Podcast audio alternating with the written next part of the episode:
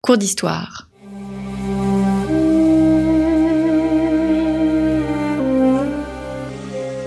Une émission de la rédaction de Storia Voce.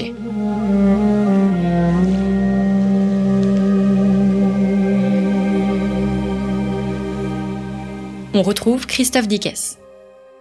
Chers auditeurs, bonjour, bonjour à toutes et à tous et bienvenue pour ce nouveau volet de nos cours d'histoire que j'ai souhaité consacrer, période électorale oblige, à la politique en Grèce ancienne. Daniel Joanna, bonjour. Bonjour.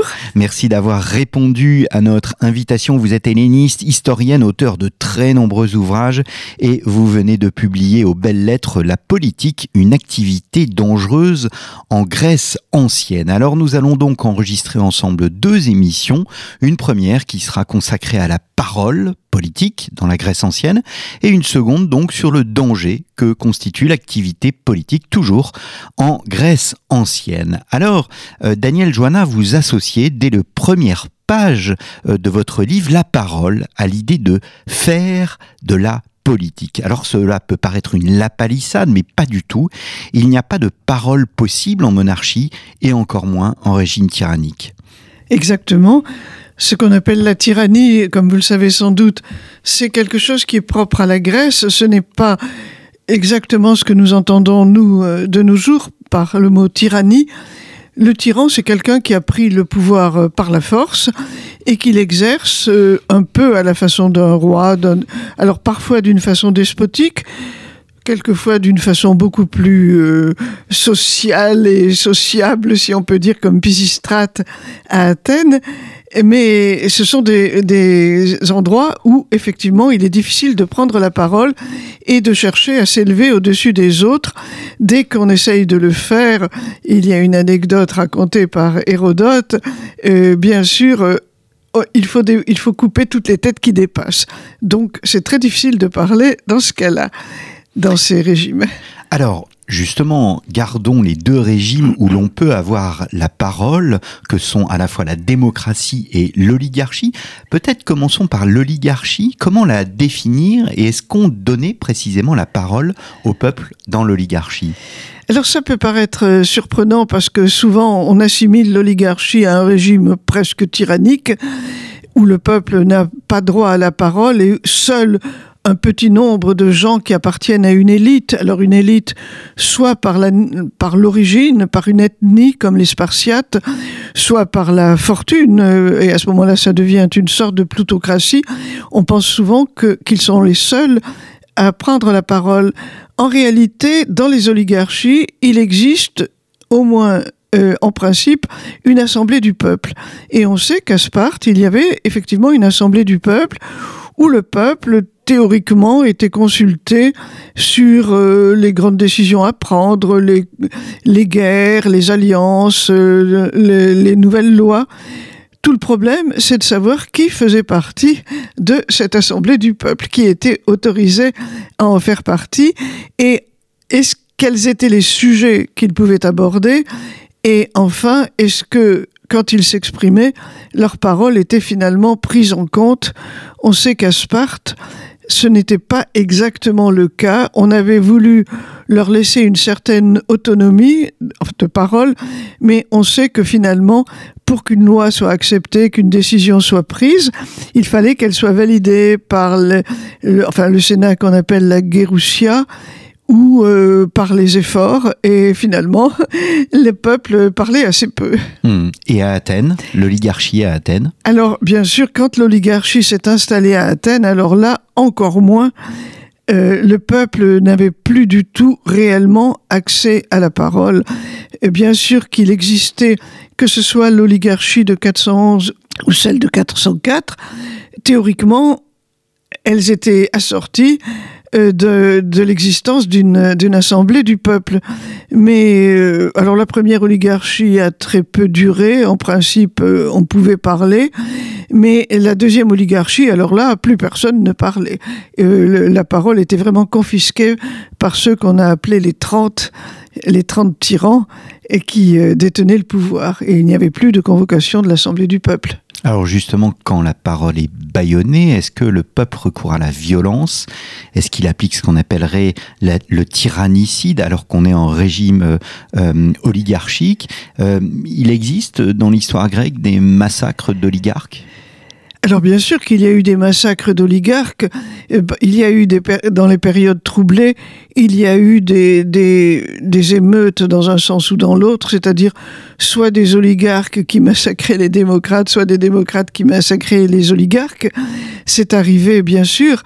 Euh, alors dire combien exactement ont été victimes de ce genre de massacre, les historiens donnent parfois des chiffres, parfois ils sont un peu plus vagues, mais il y a eu effectivement des, émeutes au cours desquelles les oligarques se sont fait massacrer, pas seulement à Athènes, mais dans d'autres dans d'autres villes, parce que en fait, pendant le, le 5e siècle, euh, on a eu un antagonisme à peu près constant entre les villes commandées par des oligarques comme Sparte, Thèbes également, Corinthe dans une certaine mesure, et les villes euh, qui vivaient sous un régime démocratique comme Athènes.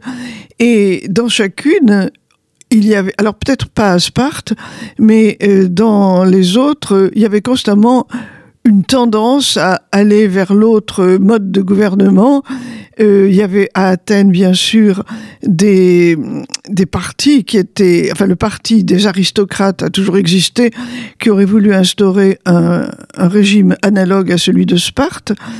Et, et alors, à Sparte, on, il n'a pas vraiment existé un parti démocratique qui aurait souhaité renverser le régime, euh, des oligarques euh, spartiates, mais il est certain qu'au cours du IVe siècle, on a eu une espèce de basculement constant selon que les villes changeaient d'alliance entre le choix de la démocratie ou le choix de l'oligarchie. Hmm. Vous êtes bien à l'écoute de Storia Voce. Cette émission est co-présentée avec Histoire et Civilisation, la revue Histoire et Civilisation. N'oubliez pas que Storia Voce reste une association. Si vous souhaitez nous aider, eh bien vous pouvez le faire en vous rendant sur notre site storiavoce.com contre un don. Eh bien, vous pouvez recevoir un livre de votre choix. Daniel Joanna, venons-en à la démocratie. Quel sens donner au mot peuple dans la démocratie athénienne?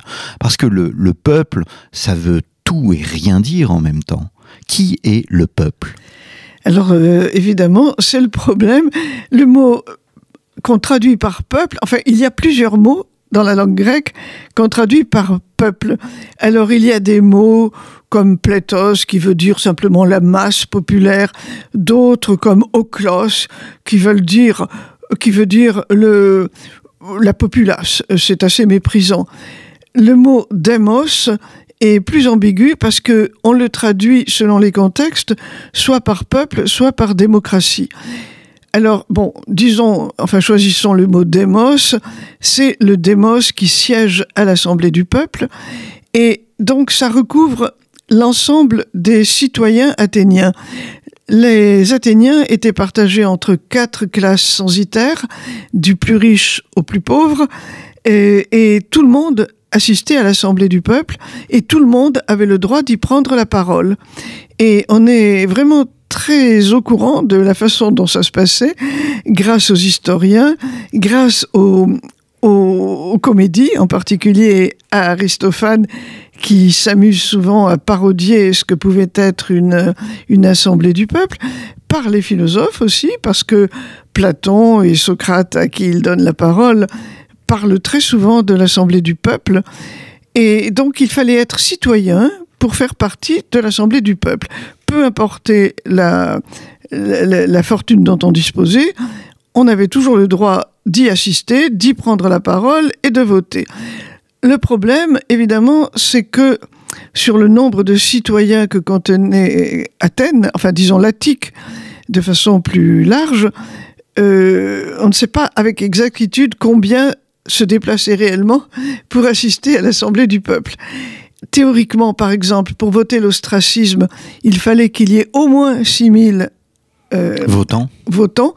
Et Thucydide dit que jamais l'Assemblée du peuple n'a eu autant d'assistants euh, pour voter. Donc, euh, L'assistance moyenne, c'est 3000 personnes, c'est cela? Peut-être, oui, Hmm. environ, peut-être. Euh, enfin, jamais, jamais on n'a atteint, semble-t-il, le nombre de 6000. Hmm, hmm. Alors, justement, quelle est la place du peuple dans la constitution euh, euh, athénienne? Ils avaient, dites-vous dans votre livre, une, une obsession de l'égalité en Grèce. Oui, effectivement, c'est le mot que revendiquent tous les orateurs. Et je rappelle au passage que orateur, ça, ça signifie pour nous quelqu'un qui Qui parle. parle et qui parle bien, qui connaît les, euh, les, les- enfin tous les secrets de la rhétorique. Pour les Grecs, un orateur, c'est quelqu'un qui s'exprime à l'Assemblée du peuple, c'est-à-dire c'est ce que nous appellerions un homme politique. À partir du moment où on a vraiment fixé les règles de la démocratie, qui sont rappelées par euh, Périclès dans sa fameuse oraison funèbre, qui est dans le livre 2 de Thucydide, alors évidemment, il n'a pas dû la prononcer exactement comme on la trouve chez, chez Thucydide, mais enfin en gros, il a fait l'éloge de la démocratie et il insiste sur cette égalité. Alors devant la loi, tout le monde est égal devant la loi, tout le monde est égal dans un procès. Tout le monde. Alors, il y a l'isonomia, c'est-à-dire l'égalité devant la loi, l'iségoria, c'est-à-dire l'égalité dans le droit euh, à la parole, et on retrouve très très souvent ce préfixe iso qui marque l'égalité. Maintenant, si on suit l'histoire de la démocratie, évidemment, elle ne s'est pas instaurée tout de suite comme ça. Euh, alors, si on remonte aux origines, bon, il y a eu des rois. Théoriquement, il y a eu Thésée qui était que de temps en temps, on nous présente comme le roi démocrate. Alors, c'est peut-être aller un peu loin, d'autant plus que c'est un personnage plus ou moins mythique. Mais après, on a eu des, tyrans. Et ce qui a décidé euh, Solon à instaurer le premier régime démocratique, c'était que les plus pauvres étaient euh, terriblement endettés. Et en particulier, quand ils n'arrivaient pas à rembourser leurs dettes, les riches avaient le droit de les réduire en esclavage. Et ça a produit alors des mouvements populaires, des émeutes, et Solon, qui était réputé comme un sage et un grand législateur, a créé donc le la première démocratie en d'abord en supprimant les dettes. Et alors, ce qui est amusant, c'est que et, euh, Aristote raconte que il y a eu un délit d'initié parce que il avait dit imprudemment à quelques amis qu'il allait abolir les dettes, alors ils se sont empressés d'emprunter énormément. D'argent. Mais bon, ça, euh, Aristote n'y croit pas. Donc, euh, il a aboli les dettes et il a décidé que désormais, ce serait impossible de réduire en esclavage quelqu'un parce qu'il avait des dettes. Malheureusement, cette première loi qu'on connaît mal, bien sûr, qu'il avait instaurée, se sont trouvées annulées quand Pisistrate a pris le pouvoir. Donc, on a eu une tyrannie. Et quand les fils de Pisistrate se sont fait pour l'un assassinés et pour l'autre exilés, c'est Clisthène qui a instauré la première grande euh, démocratie athénienne avec les, lois euh, que la démocratie a conservées à peu près. Alors évidemment, il y avait quatre, euh, toujours quatre classes censitaires, mais toujours égales, enfin chacun était l'égal de l'autre, personne n'était censé dépasser les autres, et en particulier, il a créé les DEM, c'est-à-dire un- un- une division administrative, et désormais, on n'était plus du tout désigné, enfin, on était désigné comme un tel, fils d'un tel, mais pas du tout ensuite comme appartenant à telle classe censitaire, mais un tel, fils d'un tel, appartenant au DEM un tel. Donc théoriquement, il n'y avait rien dans l'énoncé de l'identité qui indiquait l'importance euh, de la personne. Évidemment, cela dit, on trouve toujours bien sûr la mention que un tel appartenait à la famille des Alcméonides, c'est-à-dire les grands, les grands nobles euh, euh, presque mythiques, enfin ou tel autre à telle grande famille, bien sûr. Ça n'a pas été toujours une égalité parfaite. Mm. Mais ce qui est étonnant, Allez-y. c'est que, euh, si vous voulez, il n'y a jamais eu d'émeute contre la richesse. Il y en a eu avant Solon, il y en a peut-être eu un peu après Pisistrate, mais euh, dans la période classique, les, les, le peuple des plus basses classes n'a jamais contesté la richesse. Hmm. Est-ce qu'il s'agit d'une démocratie directe au sens propre? On est dans, dans un environnement qui est euh, géographiquement, euh, en termes de population aussi, euh, beaucoup plus petit que nos propres démocraties. Bien sûr, oui. C'est ce qu'on appelle la démocratie directe, c'est-à-dire que ceux qui assistent à l'Assemblée du peuple votent les lois directement on leur propose au début de la, de la réunion, on leur propose des, des, décisions à prendre et ils votent à main levée. Et euh, c'est ce qu'on appelle la démocratie directe. Et nous, évidemment, bien sûr, ce sont des démocraties indirectes. Le peuple est toujours souverain, mais il délègue ses pouvoirs à des représentants. Et tandis que pour les Grecs, un historien moderne dit Oh, ils n'auraient jamais accepté ça, c'était un abandon de leur, euh, de leur liberté. Mais je crois que tout simplement, c'était inimaginable pour eux. Hmm. Il fallait parler directement. Hmm. Alors comment se passaient les réunions à, l'Assemblée? Comment se passaient les prises de parole euh, concrètement? Est-ce qu'il s'agissait d'un moment solennel? Absolument. D'abord, les pritanes. Alors, euh, c'était les pritanes, c'est-à-dire le Sénat de 500 personnes euh, était partagé en 10 fois 50 personnes, chacune, enfin, chacune des tranches de 50 euh, étant euh, les représentants d'une tribu. Et à tour de rôle, pendant un mois, un mois si je puis dire, puisque c'était un dixième de l'année, chaque tribu exerçait ce qu'on appelait la prytanie, c'est-à-dire que c'était eux qui étaient en exercice. Alors les prytanes, décider des lois, qui, enfin des sujets qu'il allait falloir discuter à l'Assemblée du peuple. Donc euh, ils arrivaient au, matin avec la liste des, des sujets à traiter. Ils les proposaient les uns après les autres et à chaque fois, le héros demandait solennellement qui veut prendre la parole, qui a un avis important à donner sur ce point. Et alors on sait que ce moment a été euh, considéré comme l'essence même de la démocratie. Démosthène euh, euh, en parle euh, au moment de la prise des latés et il dit personne ne se levait, il fallait quelqu'un qui soit au courant de la situation, qui soit ceci, qui soit cela. Et un seul s'est levé, c'était moi. Et, mais Aristophane s'amuse beaucoup de ce genre de, d'appel à la parole parce que quelquefois, il y a euh, un personnage, un brave paysan qui veut prendre la parole, mais lui, on ne la lui donne pas forcément sur le moment. On lui dit rassieds-toi parce que tout le monde était assis par terre sur la Pnix. Hmm. Il fallait, vous le disiez tout à l'heure, l'orateur et l'homme politique, hein, dans, le, dans le sens grec du, du, terme. Euh, voilà, tout le monde ne prenait pas la parole, il fallait avoir des dons euh, d'orateur, il n'y avait pas de micro.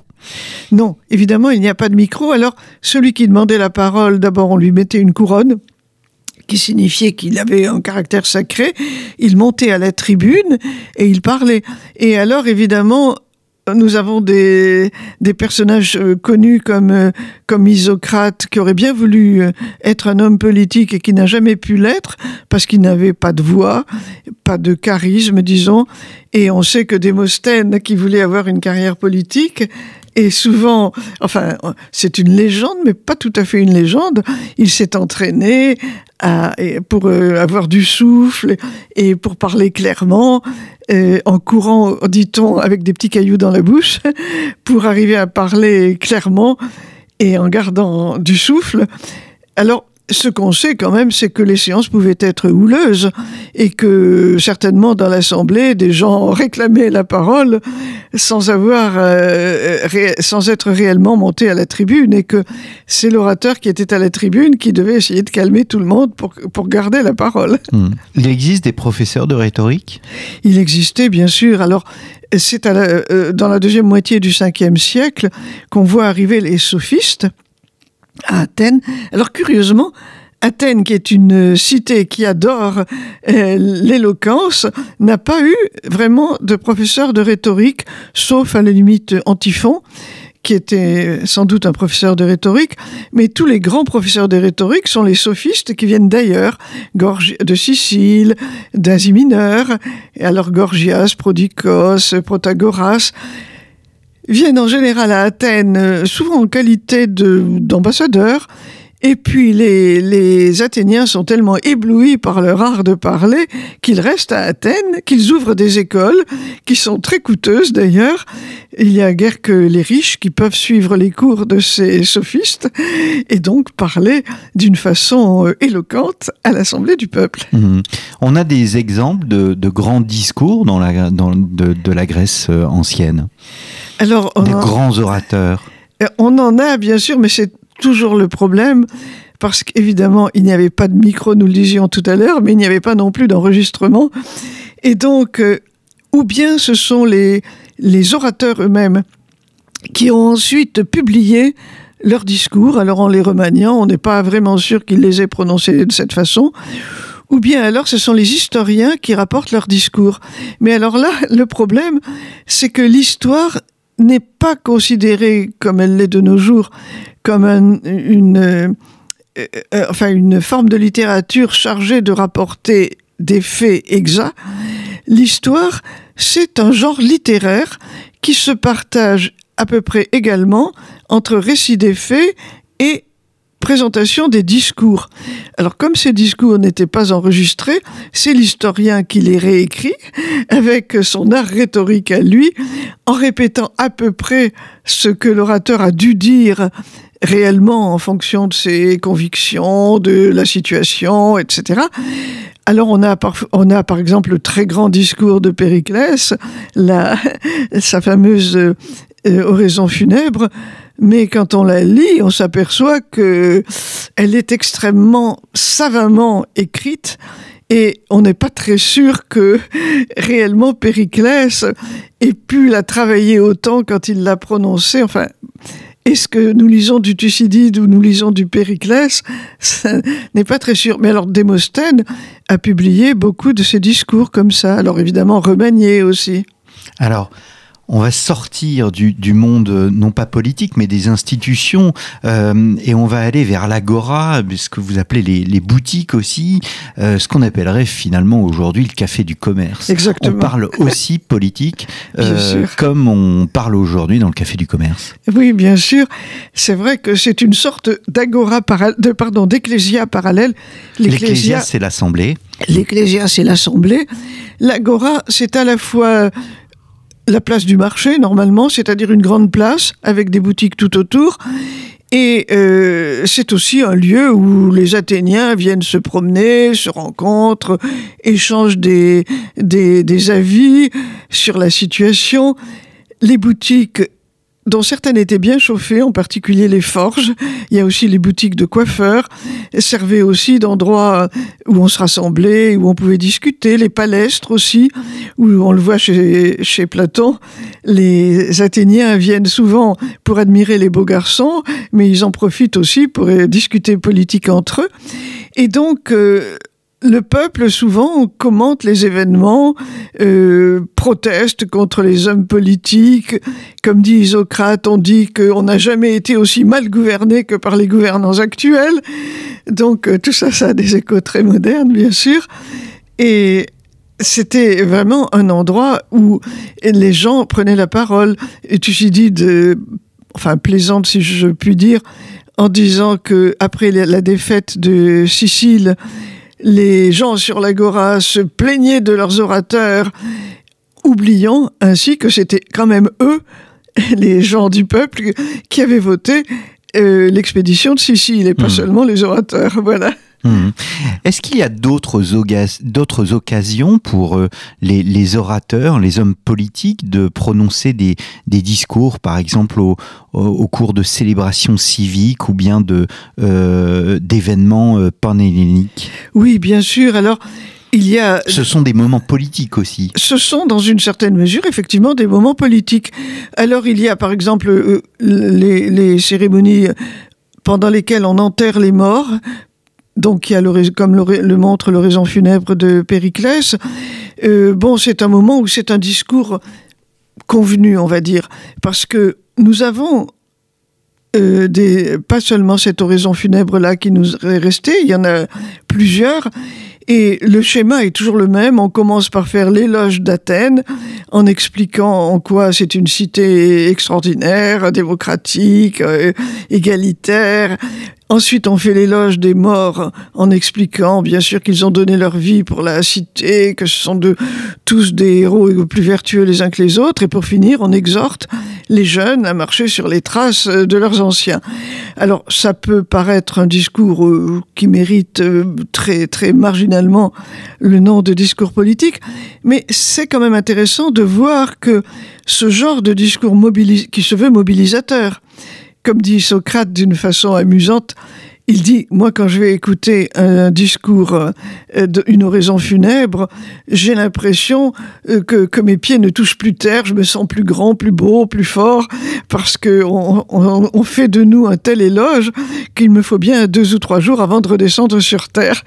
Alors évidemment, quand euh, ce genre d'éloge est fait au moment où Athènes effectivement est au fait de sa gloire, très bien, quand ce discours est fait au cours du IVe siècle, où Athènes a beaucoup euh, décliné, où elle s'est appauvrie, où elle a perdu euh, effectivement de son hégémonie, ça peut apparaître alors comme un discours justement politique dans la mesure où il invite les Athéniens à retrouver cette grandeur qu'ils ont perdue. Hmm.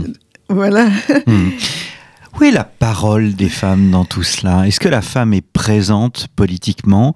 Est-ce qu'elle a le droit à la parole? Est-ce qu'elle peut euh, parler? Je pense au, film 300 où on voit la, euh, l'épouse de, de, Léonidas qui intervient euh, à un moment, si mes souvenirs sont bons, au moment de l'Assemblée. Alors là, j'ai des doutes, très sincèrement, sur l'authenticité de cette présentation. Les femmes ne participent pas à l'Assemblée du peuple. Ça leur est absolument interdit. Il n'y a que les hommes qui participent, et donc ni les métèques, c'est-à-dire les étrangers domiciliés, ni les esclaves, et ni les femmes, bien sûr. Alors, ça ne veut pas dire que les femmes euh, restent euh, totalement silencieuses il y avait certainement des revendications féministes et on le voit d'un côté dans la tragédie avec Euripide, parce qu'on voit les femmes exprimer des, protestations contre le sort qu'on leur réserve comparé à celui des hommes, mais surtout alors euh, dans les comédies d'Aristophane, où il y a euh, donc deux comédies, L'Assemblée des femmes et Lysistrata, euh, montrent les femmes cherchant à prendre le pouvoir et les femmes très mécontentes de la façon dont les hommes gèrent la cité et très certainement, cela correspond à une certaine réalité. Dans Lysistrata, vous savez, les femmes décident de faire la grève de l'amour parce que les hommes... Euh, alors, eh, c'est une vraie coalition des femmes de toute la Grèce. Il n'y a pas que les Athéniennes, il y a les Spartiates, il y a les Thébènes, tout le monde euh, veut faire, fait la grève de l'amour pour obliger les hommes à signer la paix. on peut penser que dans certains pays actuels, ce serait très bien si les femmes faisaient la même chose. Bon, mais euh, donc, euh, et là, tout se termine très bien dans la comédie. Effectivement, euh, elles arrivent à leur fin. Dans la réalité, malheureusement, la guerre a duré encore. Et dans l'Assemblée des femmes, alors, ça se passe seulement à Athènes. Les femmes ont décidé d'aller à l'Assemblée du peuple à la place de leur mari. Et comme Athènes s'est beaucoup appauvrie à l'époque, elles se fabriquent des fausses barbes et elles prennent les vêtements de leur mari au petit matin, si bien que les maris ne peuvent plus sortir parce qu'ils n'ont pas d'autres vêtements. Et alors, elles vont à l'Assemblée du peuple en faisant croire qu'elles sont les hommes, et naturellement, elles font voter des lois extrêmement euh, favorables aux femmes. D'abord, on va donner le pouvoir aux femmes parce qu'elles savent gérer l'économie d'une maison, elles ont le souci de préserver la vie de leurs enfants. Enfin, tout va se passer très bien. Naturellement, il y a toute une deuxième partie de la pièce qui est assez drôle parce que non seulement elle, gère la politique, mais elle gère aussi les amours.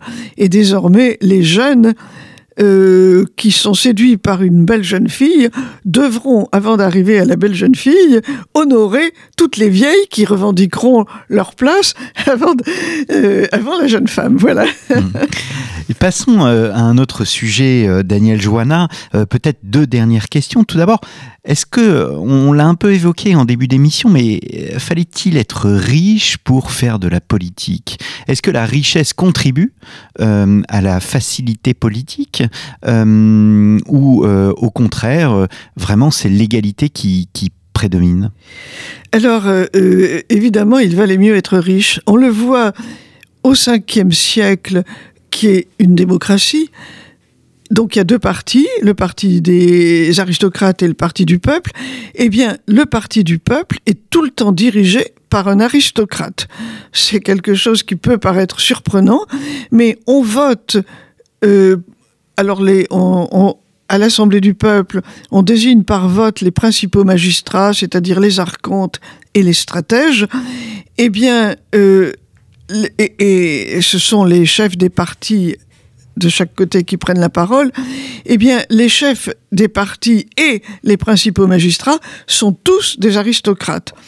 Et alors, je ne vais pas aller jusqu'à dire que ça a été l'âge d'or de la démocratie, mais après la mort de Périclès, qui a été le dernier, euh, enfin, il ne sera pas le dernier dans l'absolu, mais le dernier de cette longue filiation d'aristocrates à la tête du Parti populaire, on voit arriver euh, après Périclès, on voit arriver Cléon, qui lui est un homme du peuple, qui prend la tête du Parti populaire, et après lui, il y aura beaucoup d'hommes du peuple qui seront vraiment à la tête du Parti populaire et qui prendront donc des décisions. Et il faut reconnaître qu'en même temps, la situation devient beaucoup moins paisible et les choses ne s'arrangent pas pour la démocratie au IVe siècle. Alors vous évoquez euh, l'argent et puis vous évoquez ce qu'on appellerait un, réseau, je ne sais pas si le terme est juste, vous parlez de l'hétérie. Oui, alors les, les hétéries, c'était des sortes de clubs où les aristocrates euh, s'inscrivaient euh, presque automatiquement. Ils devaient il y, en il y en avait peut-être 30 ou 40 à Athènes de ces hétéries. Les hétaïroi sont théoriquement des compagnons. Euh, le terme est employé déjà chez Homère. Et donc, ce sont des gens euh, de la même classe sociale. Ce sont des nobles, qui peuvent être pauvres d'ailleurs. Ils ne sont pas forcément très riches, mais enfin, ils sont nobles. C'est par leur origine qu'ils appartiennent à ces hétéries. Et alors, ces hétéries, euh, on le sait parce que c'est dit expressément dans les textes, leur premier rôle, c'est qu'ils alors ils se réunissent dans des banquets et ils se soutiennent dans les candidatures des uns ou des autres et dans les procès des uns ou des autres. Mais quelques-uns ajoutent qu'ils ont probablement aussi été un foyer de complot contre, enfin les hétéries plutôt, ont été des foyers de complot contre la démocratie. Et à plusieurs reprises, euh, un, personnage range très clairement ce troisième rôle dans euh, le rôle des hétéries, c'est-à-dire le soutien des candidats, les procès et les complots. Euh, parce que eux-mêmes ont peur d'être l'objet de complots, donc euh, souvent ils complotent effectivement contre la démocratie pour faire, pour tâcher d'instaurer un régime oligarchique. Et alors c'est peut-être pas toujours le cas, mais il y a eu de, des moments très délicats le, principal étant celui de la mutilation des Hermès, euh, qui euh, qui a été un moment extrêmement euh, dangereux, enfin, à tout point de vue.